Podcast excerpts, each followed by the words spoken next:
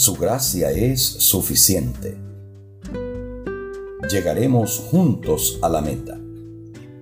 Te suplico encarecidamente, delante de Dios y del Señor Jesucristo, que juzgará a los vivos y a los muertos en su manifestación y en su reino, que prediques la palabra y que instes a tiempo y fuera de tiempo.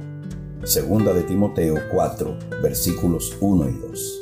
La segunda de Timoteo es la última carta de Pablo y se convierte en su testamento para Timoteo y para toda la iglesia cristiana. Allí el apóstol insiste en la necesidad de predicar la palabra de Dios para corrección, reprensión y aliento. Le pide a Timoteo que predique siempre con urgencia y que sea un evangelista, versículo 5. Además hace una doble advertencia sobre la apostasía. Un día algunos se volverán contra la sana doctrina y se volverán a favor de la doctrina satánica versículos 3 y 4. Así transmite su propio testimonio de haber peleado el buen combate, completando la carrera y guardando la fe en la seguridad de la corona de justicia prometida. Versículos 6 al 8. También siente tristeza por el abandono de Demas y otros amigos y alaba a Dios que lo libró de la boca del león y que lo conducirá al reino de los cielos. Versículos 9 al 18. Recordemos la historia de Derek Redmond, aquel atleta que se había preparado toda la vida para competir en los Juegos Olímpicos de Barcelona de 1992. Había sufrido cinco operaciones quirúrgicas, pero no desistía. Era el favorito al oro en su especialidad. Toda la carrera fue excelente, pero a solo 150 metros de llegar a la meta sintió un dolor intenso en el músculo.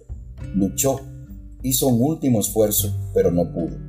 De repente cae al suelo con dolores insoportables. Cuando el equipo médico se acerca, él decide ponerse de pie. Quiere llegar, aunque sea caminando. Lágrimas de dolor e impotencia inundan su rostro. La carrera había terminado y sus sueños estaban rotos, pero él decidió continuar.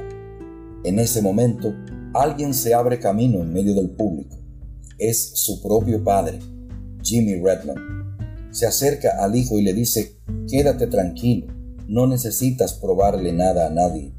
Derek le responde, papá, tengo que terminar la carrera. El padre abraza a su hijo y le dice al oído, vamos a terminar juntos la carrera. En la carrera de la vida cristiana no gana solo el primero, ganan todos los que perseveran fielmente hasta el final. Tal vez te sientas herido y lastimado, tal vez estás sin fuerzas para seguir. Mira a Pablo, incluso encadenado, corrió por Dios y estaba seguro de su corona. No importa tu situación actual, tu Padre Celestial está a tu lado y te dice, vamos a terminar juntos la carrera.